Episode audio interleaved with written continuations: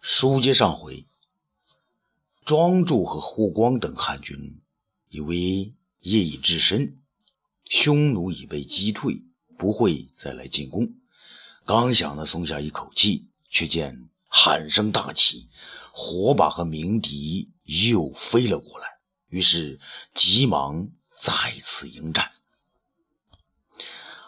这好一场夜的厮杀呀！远行千里的汉军第一次领略到胭脂山的嚣张和冷酷。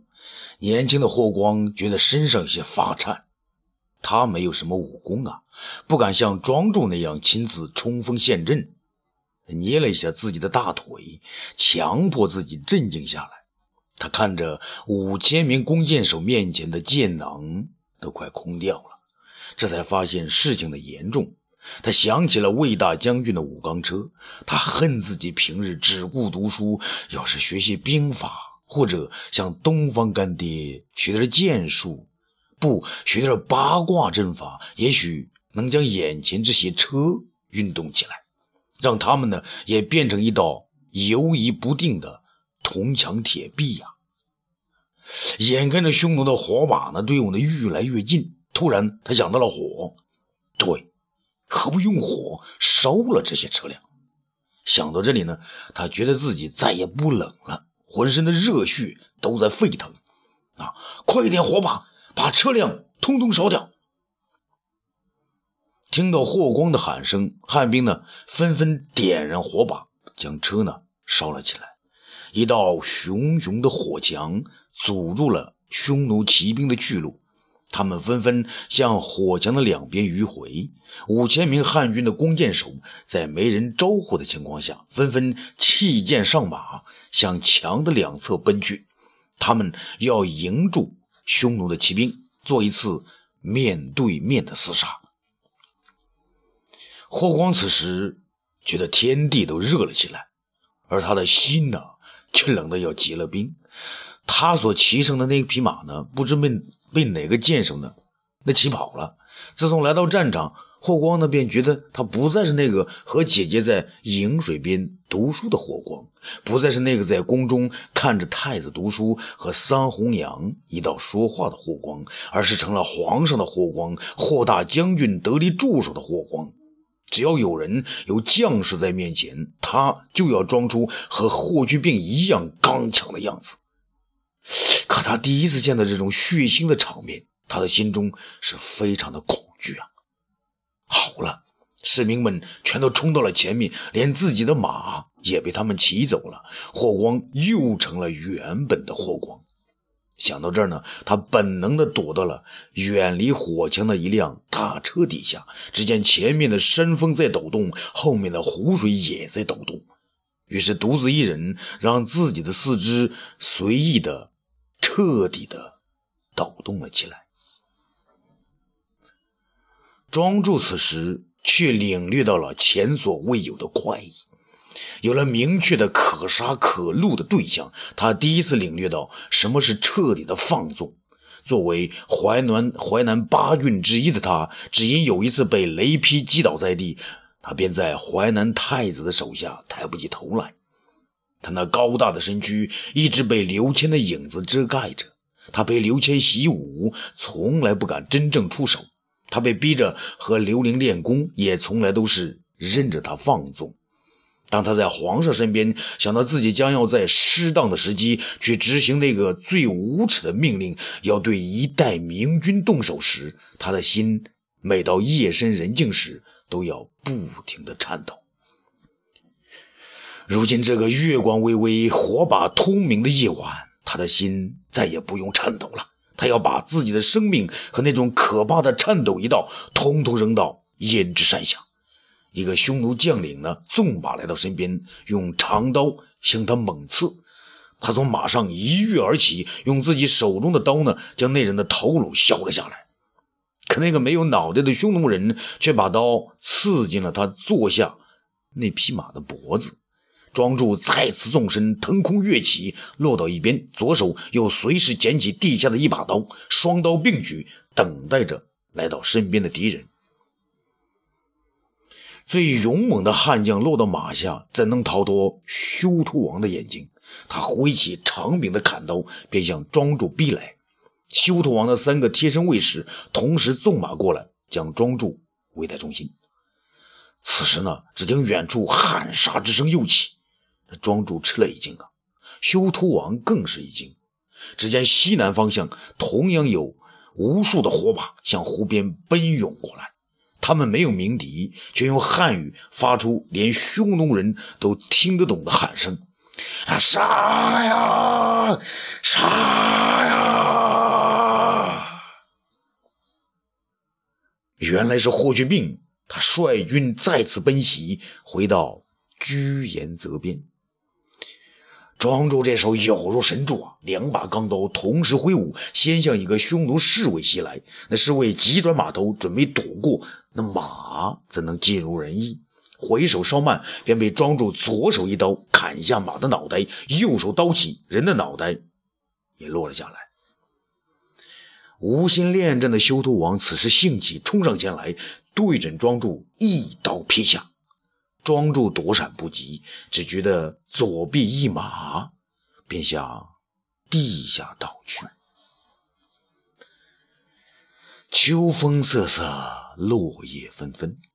卫青走出自己的大营，向北远眺片刻，又回过头来向长安的方向回望。这五天时间已过了四天，张汤只派人送来三万担军粮。那稍微呢缓解了燃眉之急，可是让卫青心急的还有一层，便是李广老将军已经离开云中多日，至今还没有赶到指定的地点，而苏建和赵信二人已经和匈奴单于的大军接触上了。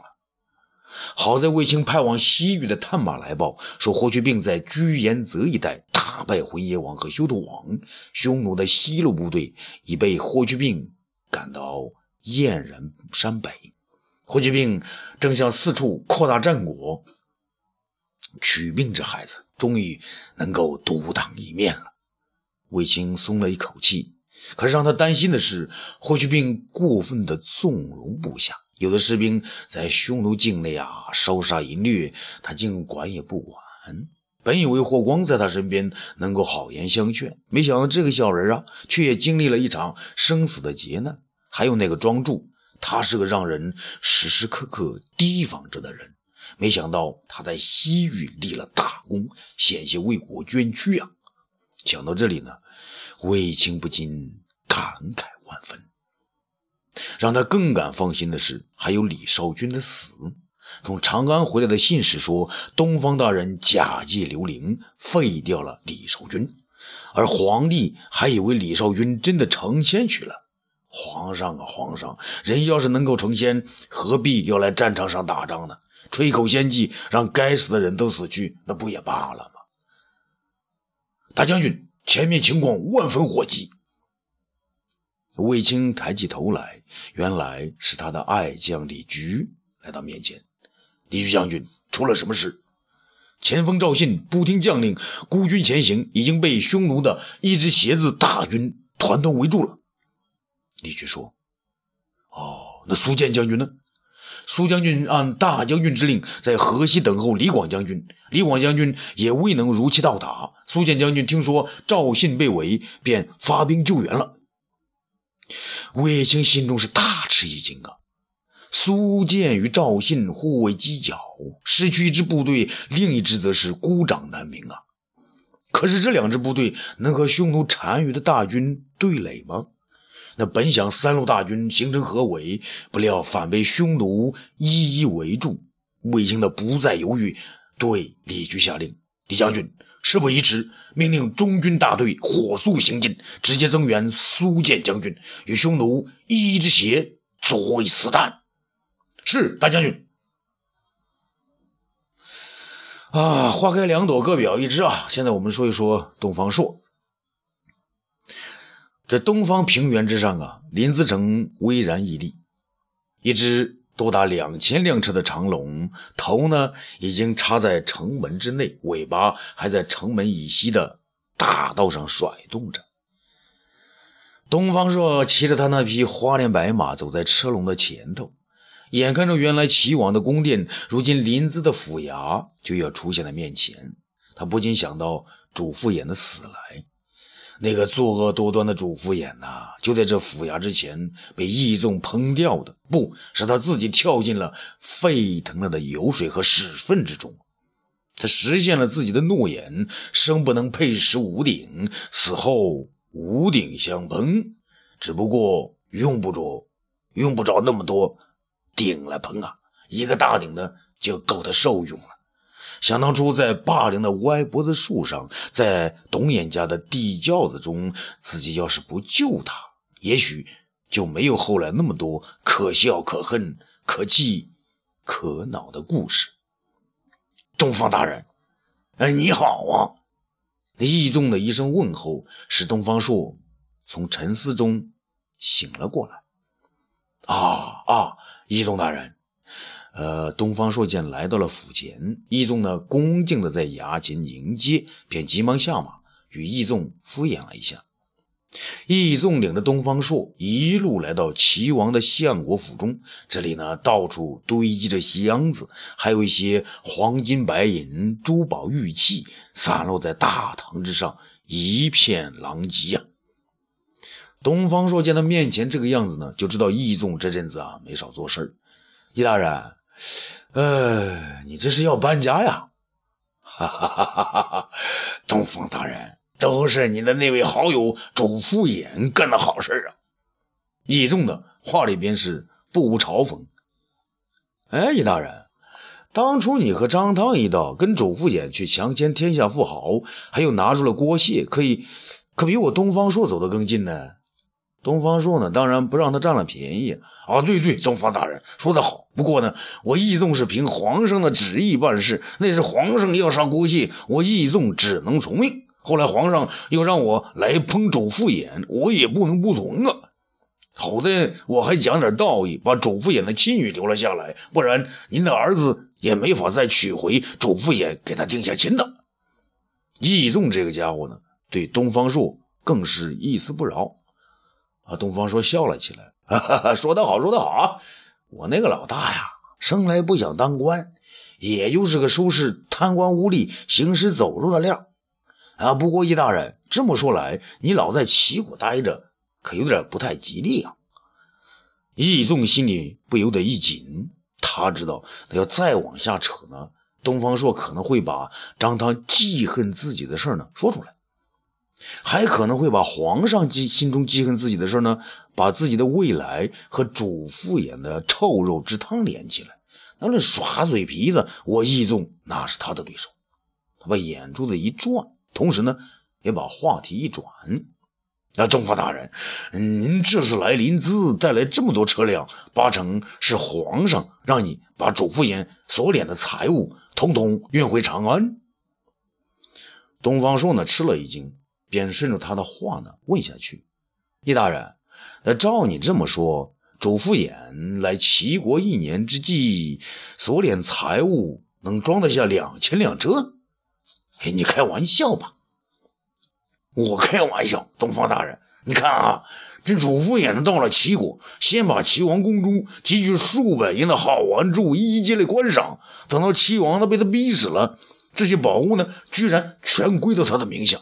与此同时，他将齐国各地的金银珠宝呢一一索要。据一亩统计，他贪污挪用，加上索贿受贿，还有从齐王宫中搬来的东西，不计其数。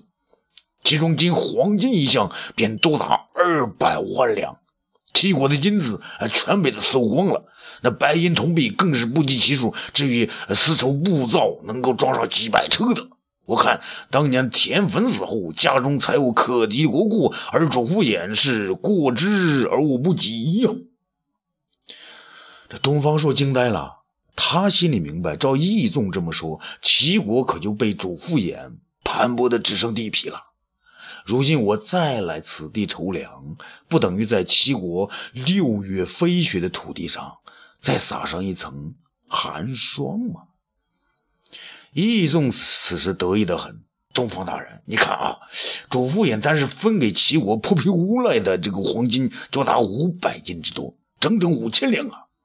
如今呢，我让那些人退还，他们说没了，那没了哪成啊？吃均多少，我要他们吐出来多少。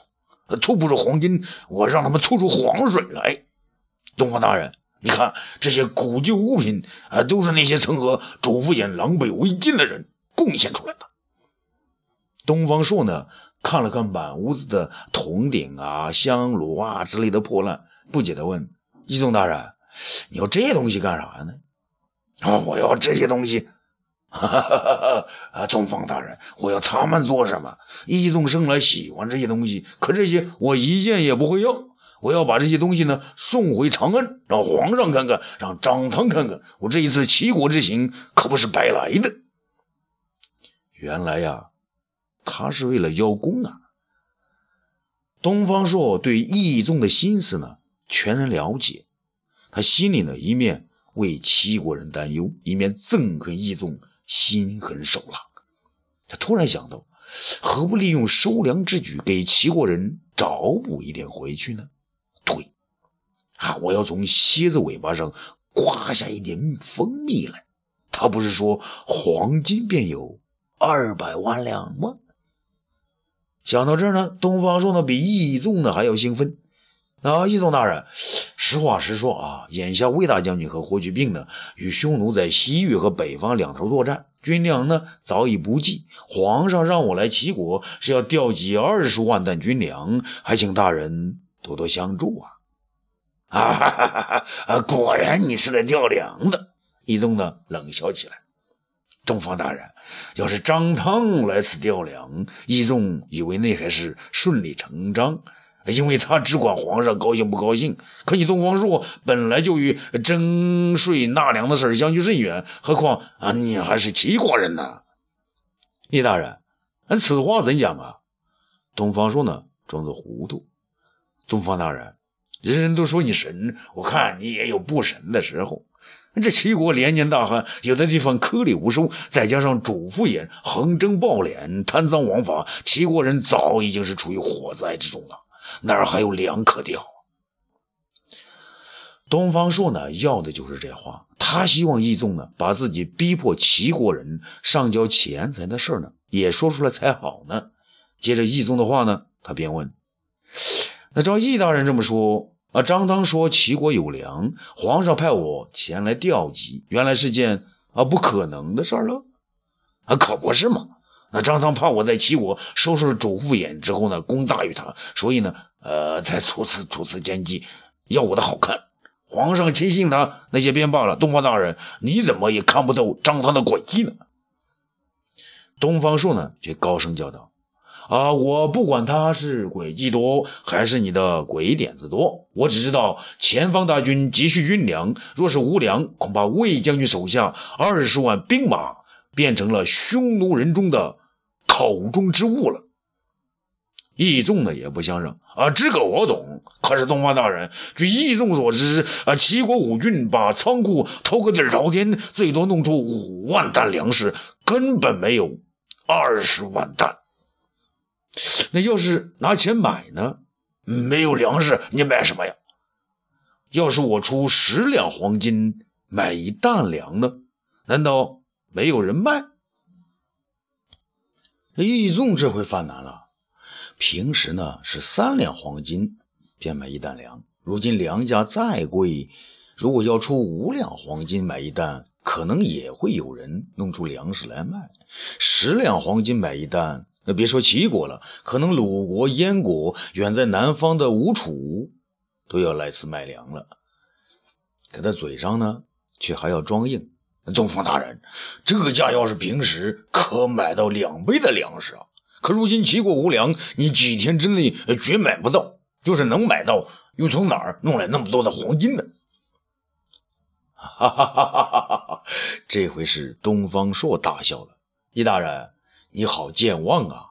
刚才你还告诉我说，主父偃在齐国贪污挪用、横征暴敛，索贿受贿的财物，仅黄金就有二百万两之多。你的话可从来都是实实在在的，没有半点虚假呀！啊，什么？东方朔，你就用这些黄金来购买粮食？那那还有错？多谢义宗义大人先在这儿为我准备。东方朔回到长安，可要在皇上面前给义宗义大人美言喽。义宗一下子跳了起来呀！自己在齐国搜了几个月，好不容易才搞的这么多的黄金，本来是要送给皇上，以图从长安知敬武的位置上往前挪一挪窝的。如今却要让东方朔作为顺水人情，一半还给了齐国的百姓，一半完成了皇上交给他的使命。东方朔呀，东方朔，你真行啊！东方朔呢，见他不说话，便催促道：“义宗大人，你要是没有意见呢？”那我们就张出榜来，明天呢就开始买粮。啊，不行！李宗跳了起来。这是主父偃的赃款，只能交给皇上，谁也不能动他一动。聂大人，这军粮也是给皇上筹集的，难道你要把黄金献给皇上，再让皇上去用这些黄金买粮啊？到那个时候，我边关将士便饿死疆场了，你能担得起这个罪名吗？啊，不行！说什么也不行，除非皇上他有诏命，让我义纵啊这么去做。那皇上让我来临淄，便命我见机行事。只要我能弄够二十万担粮食，我什么事都做得了了。东方朔冷冷地说：“嗯，那皇上有旨吗？我要看到皇上的诏书。”义纵呢火了起来，东方朔也火了。啊，这就是皇上的旨意啊！这是皇上的诏书。那他把怀中揣着的武帝的黄丝腰带呢，连同张汤给他的绳子一块呢甩了出来。义纵惊呆了，皇上的黄丝腰带，别的人可是没有的，那根绳子啊，又是什么意思呢？东方朔知道呢，此时不拿住义纵呢，我就什么也干不成。只见他呢，捡起绳子，把义纵往殿中柱子旁一推，手中的绳子唰唰，那绕上了几个道道，转眼之间便把义纵给绑了起来，绑了个结结实实。义宗呢，本来就不会武功，被东方朔这么一绑呢，吓得浑身都是冷汗。他看看周围的卫兵呢，卫兵们们呢，居然没有一个赶上前来解救自己的。是啊。东方朔的本事谁不知道？公孙敖都打他不过呀，郭大侠也只是与他战个平手。就凭他三下五除二的绑了这个义纵，这两把刷子刷到谁的头上都是要命的事啊！东方朔呢，将武帝的黄丝腰带拿过来，把义纵和柱子呢又围上一道。这时呢，他已经不再生气了，他笑着对义纵也是故意说给周围卫兵听的：“义宗义大人。”哈哈，你可真有福气啊！东方朔怀揣着皇上的腰带呢，好多天也不敢呢在腰上比划一下。你倒好，上来呢就勒了一回，还一边勒呢，嘴里呢一边感感叹：那要不怎么说当今皇上是千古一帝呢？你们都来看看，皇上的一根腰带呢，居然能套得下一个直筋骨，还有一根大柱子。一众的卫兵们刚才是傻了眼，这回呢是开了眼。有皇上的腰带在，谁敢动一下手指头啊？那义宗知道这回呀，可是大事不好了。在东方朔面前丢了面子事小，可自己的心血白费了，还不知道要被绑在这儿待几天呢。他心中一急，便叫道：“呃，东方大人，东方朔，你不要胡来好不好？义宗听你的吩咐就是。”东方朔笑了起来：“义宗大人，你勒着皇上的腰带。”还想委屈不成？你想多勒几天？没门儿啊！等我用这二百万两黄金将那二十万担粮食买齐了，还得把这腰带呢拿回去还给皇上呢。义宗的大叫起来：“东方朔，东方大人，你放了我！我我总得拉屎撒尿吧？”东方朔呢笑了起来，他向卫兵们说：“你们听好了啊！”啊，这车呢已经是深秋，有点冷凉啊！你们一不能让易大人冻着，二不能让易大人饿着，三呢还不能让易大人吃多了喝多了，不然呢，他要是在这儿拉出屎尿来，弄脏了皇上的玉腰带，你们的脑袋呢可就要统统搬家的。士兵们呢只能在一边待着享乐呢，那却不敢出声。可是那些来自长安的运粮士兵，一个个咧着大嘴呢，傻笑了起来。东方朔转眼间一脸的严肃。你们都笑什么？有什么好笑的？还不快点张出榜来，告诉齐国百姓，要领会皇上旨意，此次筹粮，便能免掉齐国的两年赋税。再者是让他们卖粮，十两黄金一担粮，先把自己吃的拿出来卖。过了这两天呢，可就再没这个价喽。啊，预知后事如何，咱们下次接着说。